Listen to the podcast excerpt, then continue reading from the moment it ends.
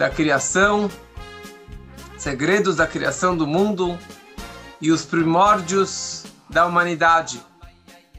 Com isso, estamos iniciando um curso de 11 aulas, que na verdade são as 11 porções da Torá dos, do livro Bereshit. E cada semana iremos pegar alguns tópicos da Paraxá, porque é impossível pegar a Paraxá inteira. A Paraxá é enorme. A Paraxá da semana tem vários e vários assuntos. Então, cada semana eu vou pegar uma história, uma ideia, se aprofundar nessa ideia e tentar levar isso daqui na nossa vida, na prática, o que nós podemos realmente aprender para o nosso dia a dia. Depois, se alguém quiser, pode entrar no, no meu SoundCloud é, ou no meu podcast, que ali já tem um playlist de Shurim, que chama As Histórias do Bereshit, que, que eu fiz ano passado com várias e várias histórias do Bereshit. E esse ano Nessa vez, vamos pegar outras histórias que eu não discuti na outra vez. Então, quer dizer, várias histórias que eu não vou falar agora, porque realmente já estão gravadas, já estudei com muitas pessoas no ano passado. Torá. A Torá começa com Bereshit, Bara Elohim, et Hashamayim, vet Haaretz. Se receberam um PDF, podem imprimir e acompanhar no PDF que no início Deus criou os céus e a terra. Mas antes de mais nada, antes de falar que Deus criou o céu e a terra, que Torá que é essa? Desde quando que existe essa Torá? O Zohar ele escreve Alpaim Shana, dois milênios a Torá antecedeu a criação do universo. Dois milênios, dois mil anos, obviamente num sentido espiritual, a Torá antecedeu a criação do mundo. Porque, na verdade, a Torá é o crânio divino. É um, Deus pegou a sua sabedoria e colocou e embutiu dentro da Torá. É isso que eu costumo dizer que a Torá significa. Porque a Torá é infinita. E a Torá, se você estudar todo ano, você nunca vai se enjoar. Você pode se aprofundar de um ângulo, do outro ângulo. Você tem 70 ângulos para entender a Torá. Por quê? Porque a Torá é o crânio divino. É a sabedoria de Hashem que ele colocou dentro da Torá. Então, por isso que é, você pode sempre se aprofundar e se aprofundar. E mais do que se aprofundar, o propósito da Torá Torá significa, são as mesmas letras de Hora'ah, ensinamento, mensagem para a nossa vida. Tudo que consta na Torá não é história para boi dormir. Não é uma história que aconteceu no passado e o que, que eu tenho a ver com isso? O mundo inteiro é baseado na Torá. E não somente o judaísmo é baseado na Torá, mas todas as religiões, como falaremos em breve, todas as leituras que existem no mundo, em todas as religiões, são baseadas na leitura da Torá. E a Torá começa falando Bereshit bara Elokim et. Se formos pegar a tradução literal, seria a seguinte: no início, no princípio, bara Elokim criou Deus et hashamayim vetaretz. Tanto no hebraico como no português, em qualquer idioma, essa ordem não está correta. Porque deveria estar escrito Bereshit Elohim bara. No princípio, Deus criou o céu e a terra. E não, no princípio, criou Deus. Bereshit bara Elohim. Que essa frase, na verdade, desperta uma grande pergunta. Uma pergunta de muitos hereges. Que dizem Bereshit bara Elohim no princípio, no início, criou Deus. Ou seja, alguém criou Deus. No princípio, a primeira coisa que ele, alguém, fez foi criar Deus. Ou seja, que existe alguém fora Deus. Por que a Torá descreve dessa forma? Por que a Torá escreve no princípio criou Deus? Então, na verdade, tem uma história conhecida que aconteceu com o rei Ptolomeu do Egito, que viveu é, do ano 287 é, antes da Era Comum, que é bem na época do segundo Beit. Ele, a história é muito longa, mas ele realmente tinha 995 livros. E ele queria completar a sua biblioteca para que tivesse mil livros. Ele chamou os seus sábios, ele falou: preciso de mais cinco livros para completar a minha biblioteca. Outros dizem que, na verdade, ele não estava satisfeito com todos os livros que ele tinha, que nenhum realmente era aquele profundo, com segredos, com mística, com coisas desconhecidas. E seus sábios falaram: olha, a Torá dos judeus é a sabedoria mais profunda, com realmente muita coisa que você não tem em nenhum outro livro, nenhuma outra literatura. Ele falou, ok. Ele pegou uma carta, mandou um mensageiro para Jerusalém, para o Beit HaMikdash, para o sumo sacerdote, o homem mais sagrado, o Kohen Gadol, e pediu que ele enviasse sábios de Israel para o Egito, para que viessem conversar com o rei e talvez traduzir a Torá. O Kohen Gadol aceitou o convite, que foi feito de uma forma muito honrosa, e ele pegou seis sábios de cada uma das doze tribos, 72 sábios, e enviou eles para o Egito. O rei ficou muito feliz, recebeu eles para uma refeição, fez uma refeição kasher para todos os Chachamim, deu muito kavod para eles, muita honra, o que ele não dava para nenhum outro sábio que via seu encontro. Essa pessoa precisava ficar de quarentena ou ficar uma semana ou um mês esperando para se encontrar com o rei. Mas quando esses sábios vieram de Israel, de Jerusalém, ele logo recebeu eles e deu muito kavod e deu muita honra a eles. E conversaram e conversaram e ele conversou com cada um e um e percebeu que todos eram realmente sábios com S maiúsculo. E ele falou: Eu gostaria de traduzir a Torá em grego. Ok? Mas para isso, para que vocês não colhem um do outro, não copiem um do outro, eu quero ver se realmente é, é a tradução é verídica, é autêntica e é, e é se vocês realmente estão seguindo a mesma linha de pensamento, ele levou eles para uma ilha, que ali tinha o palácio do rei, colocou todos os 72 sábios em 72 quartos fechados, separados, isolados, com janela para o mar, deu para eles pergaminho, pena e tinta. E pediu que eles traduzissem não somente os cinco livros da Torá, mas os 24 livros do Tanakh. Eles sentaram lá durante 70 dias e todos, ao decorrer que eles foram traduzindo, eles enviaram as suas traduções para o rei e ele estava apaixonado, ele estava assim muito, muito feliz com a tradução perfeita de todos e todos traduziram exatamente palavra por palavra a tradução da Torá em grego. Só que o mais interessante é que existem várias frases na Torá, como a frase Bereshit bara Elohim.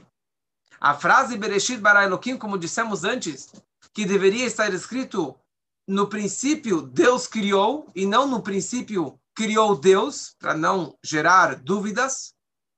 Todos os 70 sábios, 72 sábios, por profecia, eles traduziram a Torá no grego da forma correta. Da forma correta significa não a tradução literal, que geraria dúvidas e questionamentos. Eles traduziram a Torá no início Deus criou o céu e a terra. E essa lógica, ou essa profecia que eles receberam, eles aplicaram também em várias e várias outras frases da Torá e, de, e do, dos profetas, do Tanakh em geral. Mas a pergunta fica, por que realmente a Torá foi escrita dessa forma? Por que escreve de uma forma que gere dúvidas e questionamentos? E um herege pode falar que realmente alguém criou Deus. Mas isso representa a humildade de Deus. Deus não queria aparecer em primeiro lugar. Deus criou o céu e a terra. Não. Bereshit, Bara, Elohim. Deus ficou em terceiro lugar. Porque isso é a humildade dele. Que ele não precisa aparecer em primeiro lugar, ele pode aparecer mais para frente na frase. E ele não, não busca esse kavod, essa honra. E Deus ele queria com essa mensagem passar para a gente uma lição de vida de como que devemos ser humildes e não buscar honrarias, não ir atrás de kavod, e sim deixar para depois. Se alguém falou mal de você, não vai acontecer nada. Você pode, não precisa, o seu nome não precisa estar lá na frente nos outdoors pode deixar para depois. Se Deus optou em colocar a Torá dessa forma para dar essa lição para a gente, então realmente nós podemos e devemos é, levar isso aqui na nossa vida. Bereshit. Beit, Reshit. Se você divide a palavra Bereshit em dois, vira Beit, Reshit. Dois, Reshit. Reshit é propósito e objetivo. Ou duas coisas que são chamadas de Reishit. A Torá é chamada como Reishit, o início da sabedoria divina.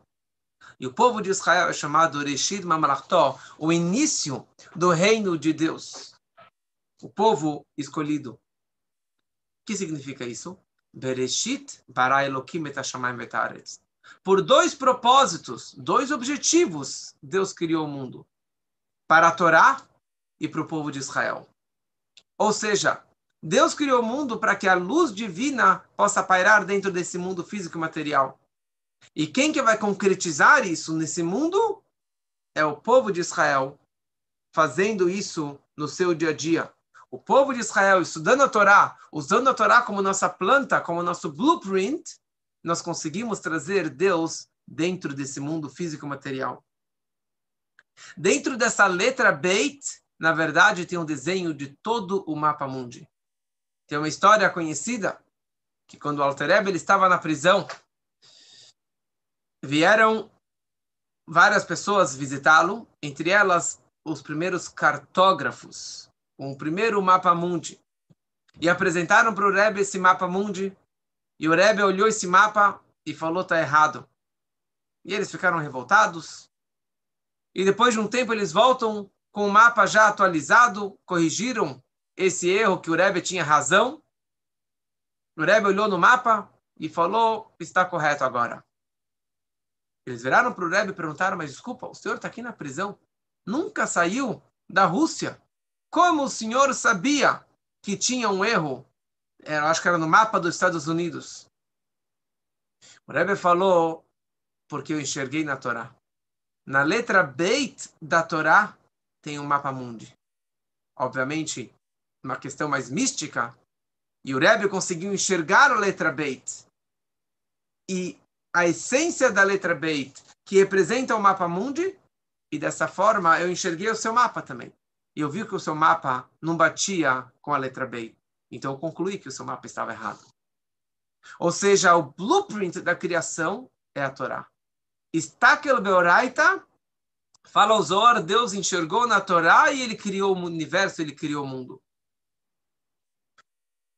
Vamos passar um pouquinho algumas ideias de cada dia da criação. Primeiro dia, Deus ele criou Bereshit bara o céu e a terra. Vayomer Elohim Or, Deus ele falou que haja luz. Então, a primeira coisa que ele criou, ele criou a luz. Que luz que é essa? Foi uma luz máxima. Era uma luz infinita. Era uma luz que se a pessoa pegasse essa, enxergasse com essa luz, ela conseguiria enxergar de um canto do mundo do outro lado do mundo. Não era a luz do sol, não era a luz do dia. Era uma luz muito espiritualizada.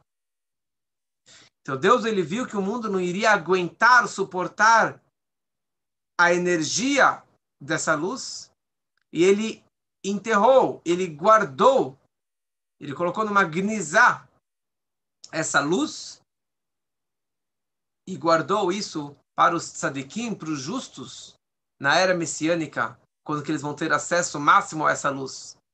E na verdade ele guardou isso onde? Ele guardou essa luz dentro da Torá.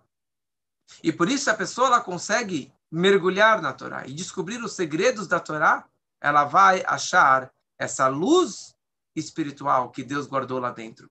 E os tzadikim, eles têm acesso. Por isso que os tzadikim, os justos, eles fazem milagres. E eles conseguem enxergar o outro lado do mundo, ou o que aconteceu e o que irá acontecer. Por quê? Eles têm acesso a essa luz. Essas são histórias do Rebbe, dos tzadikim, do Baal Shem Tov, que conseguiam enxergar o que estava acontecendo no outro canto do mundo. Como? Simplesmente porque eles tinham acesso a essa luz. Se você quiser mais informações dessa luz, ontem eu gravei um shiur, que está no meu SoundCloud, sobre a luz que foi criada no primeiro dia da criação. E naquele dia, Deus criou dez coisas Dez coisas foram criadas no primeiro dia do Gênesis.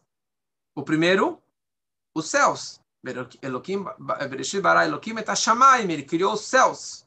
E quer dizer que ele criou os céus, ele juntou fogo e água e congelou, e isso virou céus.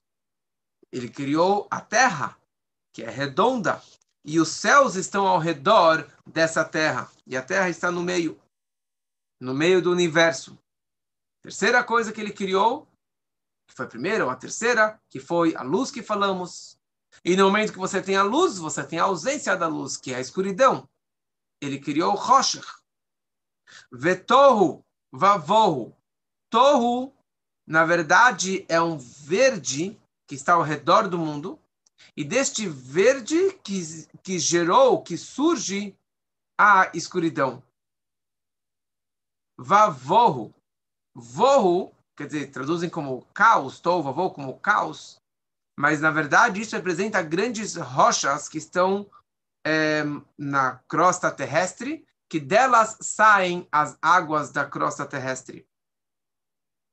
Ele criou a água, ele criou a noite e ele criou a luz, ou seja, a luz, ele, ele separou a luz e a escuridão.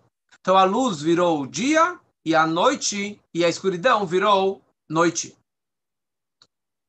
E a décima coisa, Veruach Elohim, o Espírito de Deus, o Espírito divino, ou seja, os os ventos, o, o, o, os ventos do mundo, os quatro ventos dos quatro cantos do mundo.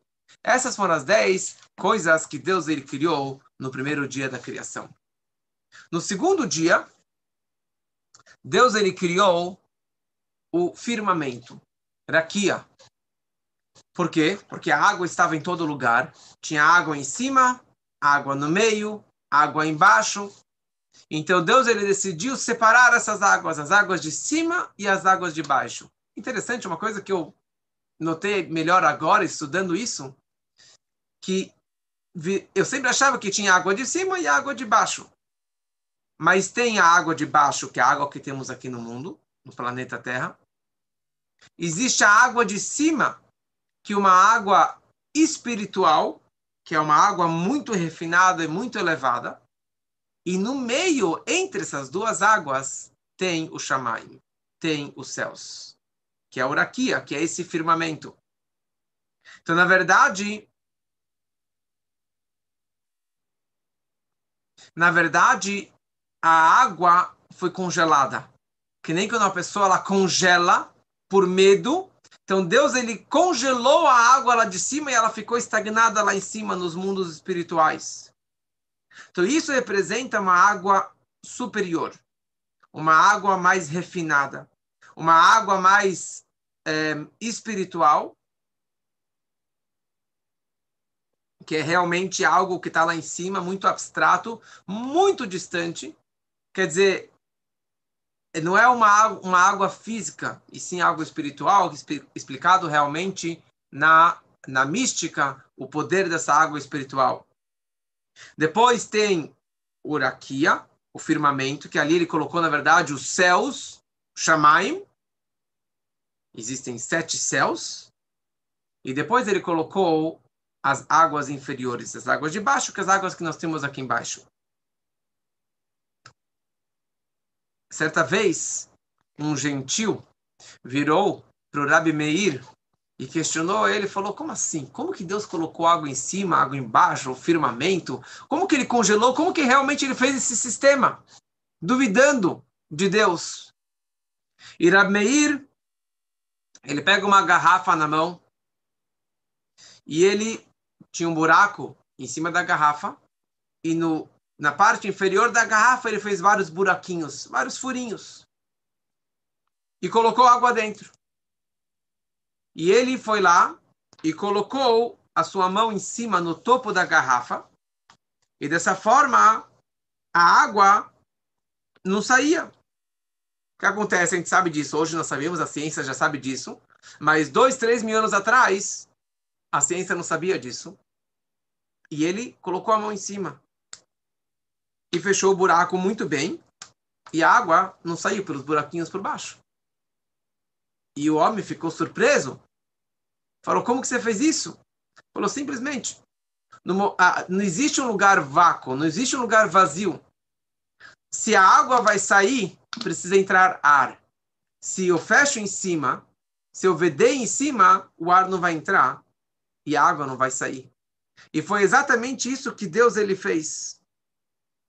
No momento, na verdade, esse homem ele tentou colocar, tentou vedar o buraco embaixo com, com, com ouro, com prata, etc, para que não saísse a água. Mas Rabi Meir ele simplesmente colocou o dedo no topo da garrafa do vidro e as águas não saíram por baixo. Então, muito mais Deus se eu consigo vedar essa água dessa forma, nessa garrafa, então muito mais Deus também consegue vedar uma água e congelar essas águas lá, lá em cima, nas alturas.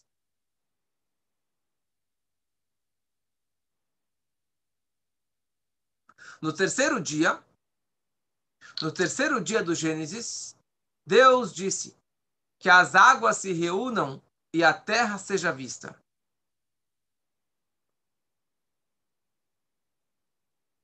Nesse dia, Deus ele fez três ordens. Ele fez, ele ordenou três coisas. Primeira coisa, ele ordenou a terra. Ele falou para a terra que se reuni, que as águas se reunissem num lugar e que a terra vetereia ia baixar e, e seria possível enxergar as terra, a terra. Porque a terra já existia de antes, né? Tashamayim Betaret, Deus criou no primeiro dia do Gênesis os céus e a terra. Só que já que a terra estava encharcada com água, porque a água estava em todo lugar, então a terra não, não era reconhecida como terra. E não existia terra no mundo, porque o mundo estava alagado, estava inundado com águas. Então Deus virou que as águas fossem por um canto e a terra aparecesse. E foi isso que aconteceu. E a terra tirou, expeliu toda a água que estava dentro dela e agora apareceram os continentes. Então completou o trabalho da terra. E por isso que Deus virou para a terra e falou: o seu nome é Eretz, terra. Eretz vem na palavra ratson, vontade, porque você fez a vontade divina. E Eretz vem de ratz, ratz, de correr porque ela correu em fazer imediatamente a ordem divina. Por isso que Deus primeiro deu o nome da terra como Eretz e depois apelidou os mares como Yamim. Então, Deus, na verdade, ele virou para a água e falou para que toda a água ficasse num lugar só. E as águas não sabiam para onde ir. Para onde que a gente vai? Tá bom, tudo bem, a gente vai obedecer sua ordem, mas para onde que devemos ir?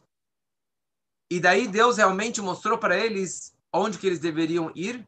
E daí formou o oceano, que na verdade são os oceanos que cobrem o mundo todo, mas é chamado de um oceano. E Deus determinou que os oceanos eles cobrissem um terço do mundo. Um terço do mundo.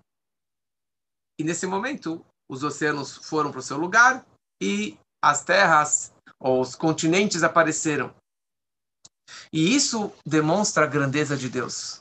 Porque apesar que nós temos um oceano, vários oceanos, e vários mares e rios, lagos, e o peixe que tem no oceano não é o, gosto do peixe que está no lago ou que está no outro oceano. Nós temos o, o salmão da, do Alasca e o salmão que está em outro. Cada lugar ele tem um outro gosto. E essa que é a grandeza de Deus, que apesar que é um oceano, mas cada lugar tem um outro gosto, tem uma outra definição, um outro, uma outra espécie dos peixes que ainda não existiram, mas que logo foram criados.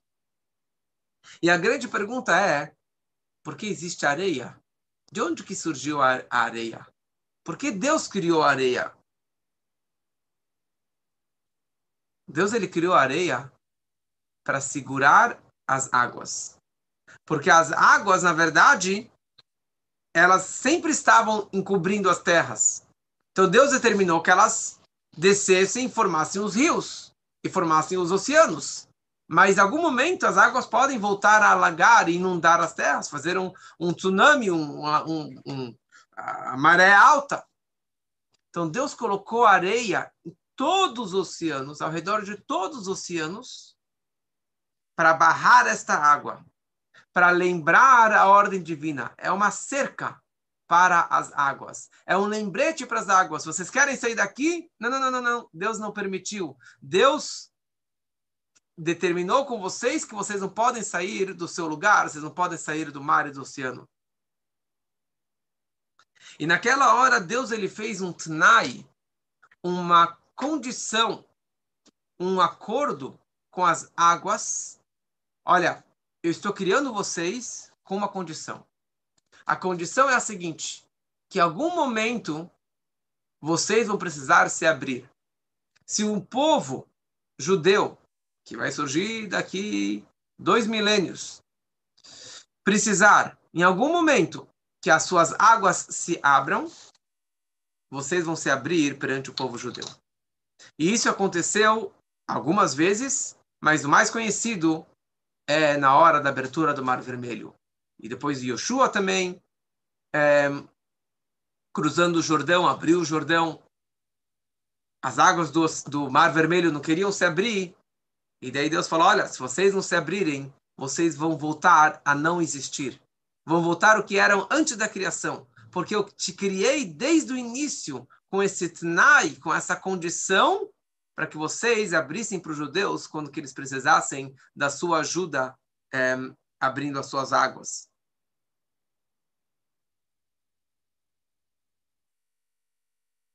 E a terra, Deus abençoou a terra que ela iria brotar frutos, plantas, a grama, toda a vegetação e cobriu toda a terra com plantas e com gramado e assim realmente se encontra até hoje.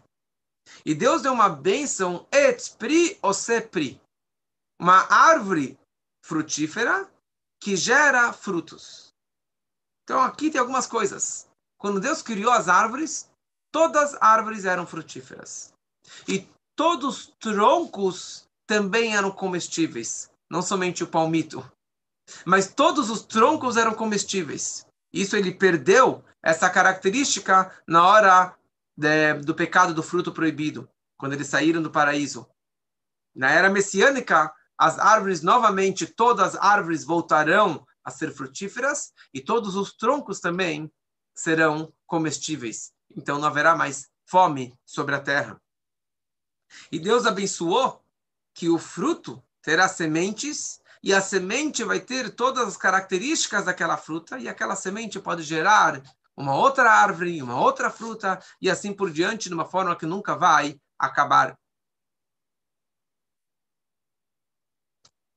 Cada planta, Deus determinou um anjinho, um malach, ou um mazal, que é responsável por aquela planta, por aquela graminha. E quando que o anjo bate naquela plantinha, aquela planta ela cresça. Makebov omer gadel. Ele bate naquela planta e ele fala, fala cresça. Ou seja, cada planta, cada uma desse, desse mundo vegetal tem um anjo responsável por ele, pelo seu crescimento. Menos quatro plantas, que são exatamente as quatro plantas que usamos agora em Sukkot, das quatro espécies. Que essas quatro espécies, os anjos não são responsáveis por elas, e sim o próprio Deus é responsável por elas. Por isso que elas têm realmente uma kedushá, uma santidade a mais. É, e por isso que pegamos bem essas quatro plantas na festa de Sukkot. No quarto dia, Deus disse: Sejam luminárias no firmamento. E criou a luz maior para governar o dia e a menor para a noite e as estrelas. E Deus viu que era bom, e foi dia, e foi noite, quarto dia. Ou seja, Deus criou no quarto dia o sol e a lua. E aqui a Torá chama essas duas luminárias como as duas grandes luminárias. Shnei Ma'orot Hagedolim. Um minutinho só. Cadê a luz até hoje? No primeiro dia, segundo dia, no terceiro dia, só no quarto dia que foram criadas duas luminárias, o Sol e a Lua. Mas até aquele dia, aquela luz que foi criada no primeiro dia do Gênesis, ela estava iluminando. Ela estava brilhando. E quando chegou o quarto dia, Deus partiu essa luz em dois, dividiu essa luz em dois e criou dela as duas grandes luminárias, o Sol e a Lua. E o Sol e a Lua, os dois tinham luz própria. Sim, a Lua tinha luz própria. E a Lua tinha o mesmo tamanho que o Sol.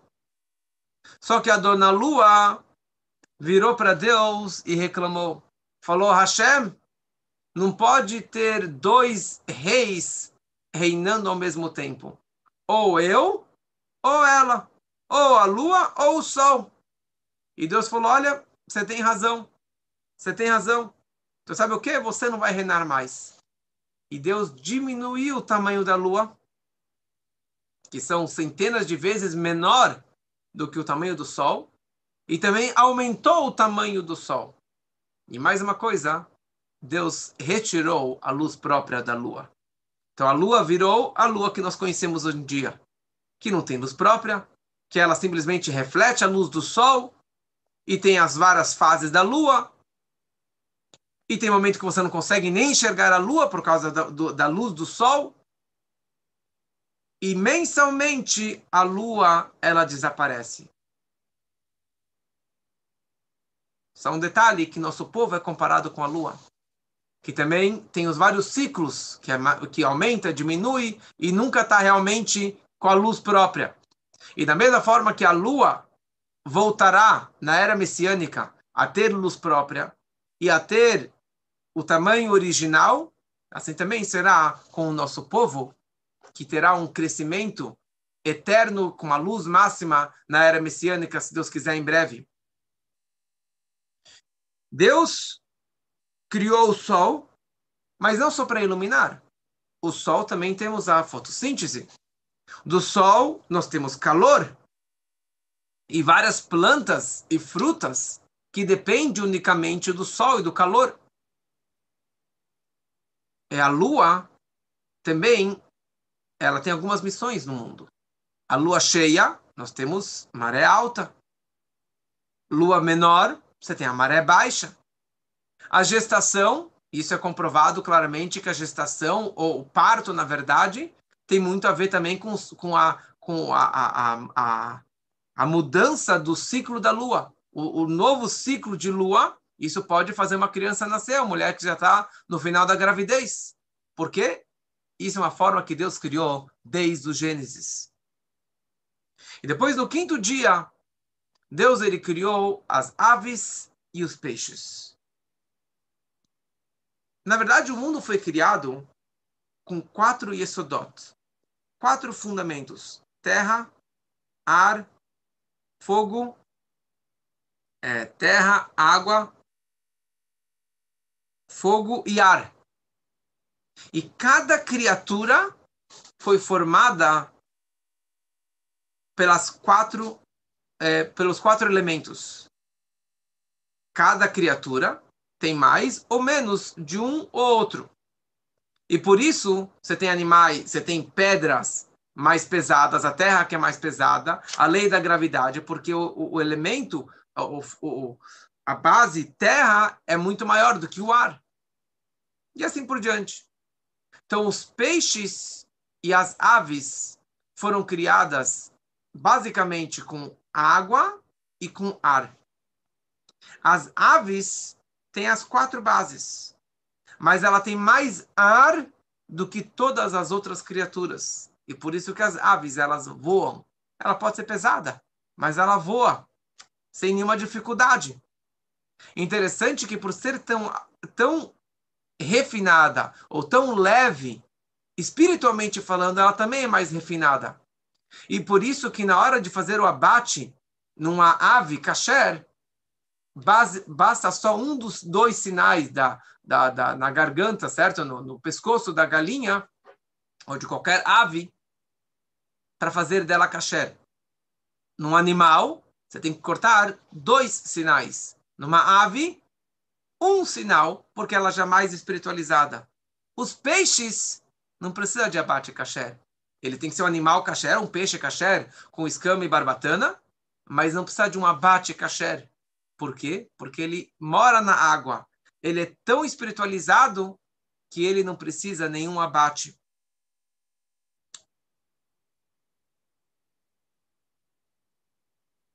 É, da onde que as aves foram criadas, tem três opiniões. Ou que as aves foram criadas da água, da própria água, ou que elas foram criadas do, de um barro muito fino que está no fundo do mar, ou uma terceira opinião, e a mais aceita, que foram criadas da espuma que boia em cima da água, que é algo muito leve que está acima, digamos assim, que seria o, o, equilíbrio entre a água e o ar, é essa espuma. E daí que surgiram as aves. E a Torá descreve que nesse dia foram criados atanenim hagdolim, os grandes tanenim, grandes criaturas. Que grandes criaturas que foram essas? Não, não são os dinossauros, ok? Isso com certeza que não é. Não são os dinossauros, mas tem nos comentaristas quatro opiniões é, sobre os taninim. Uma primeira explicação, que são peixes enormes, baleias enormes que têm histórias é, de pescadores, histórias do Talmud e dos Medrashim, descrevendo como que tinham realmente peixes enormes e que talvez até existam lá mergulhados no fundo do oceano, que são quilômetros e quilômetros que nenhum ser humano chegou lá embaixo. Uma segunda explicação são 70 sarim, 70 ministros ou anjos celestiais que são responsáveis pelos 70 povos, pelas 70 nações. Uma terceira opinião, que os Taninim Agdolim representam anjos que foram criados no quinto dia.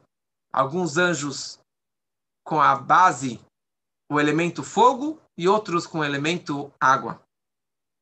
E a quarta opinião, e a mais aceita, que isso representa o peixe que é chamado o Leviathan. Leviathan é um peixe enorme, na verdade foram dois peixes, macho e fêmea, que Deus criou no Gênesis, enormes. E o macho matou a fêmea. Porque se eles se multiplicassem, o mundo ia desaparecer. Porque eles eram peixes enormes. Então matou a fêmea e Deus salgou essa fêmea e guardou da carne desse peixe para a refeição dos tzadikim, dos justos na era messiânica. O Leviatã nós vamos comer na era messiânica. E interessante que o Medrash ele descreve que de vez em quando acontece terremotos, a terra treme. Por que acontece isso? Porque o Leviatã, esses peixes enormes lá no oceano, eles balançam as nadadeiras e com isso estremece as águas e os continentes e a terra estremece. Isso acontece uma vez a cada 70 anos, um, um, um, um esse tremer da, da, das terras. E Deus ordenou aos pássaros e aos peixes pro revu se multipliquem e gerem é, filhotes. Uma brachá, pela primeira vez que apareceu, que Deus não falou isso aqui para os frutos, porque os frutos já são frutíferos, eles já se multiplicam. Mas os peixes, já que nós comemos tantos peixes e pássaros e aves, e um mata o outro, come o outro.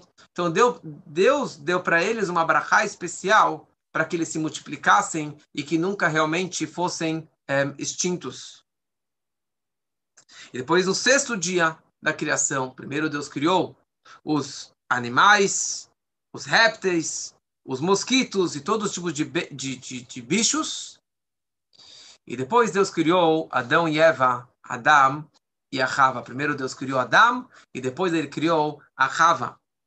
E na verdade, também se você quiser mais detalhes de como que Adão e Eva foram criados, os detalhes da criação deles, também pode entrar no meu SoundCloud, é, que foi o curso que eu dei ano passado sobre a criação, o nascimento de Adão e Eva. E com isso, na verdade, nós terminamos nosso primeiro shur sobre esse tema a criação do mundo, a criação do universo. Discutimos um pouquinho sobre cada dia, algumas novidades que eu também desconhecia. E aguardo vocês na semana que vem, se Deus quiser, é, com mais novidades sobre a próxima Paraxá, a Paraxá Noach, sobre todo o dilúvio. Até semana que vem.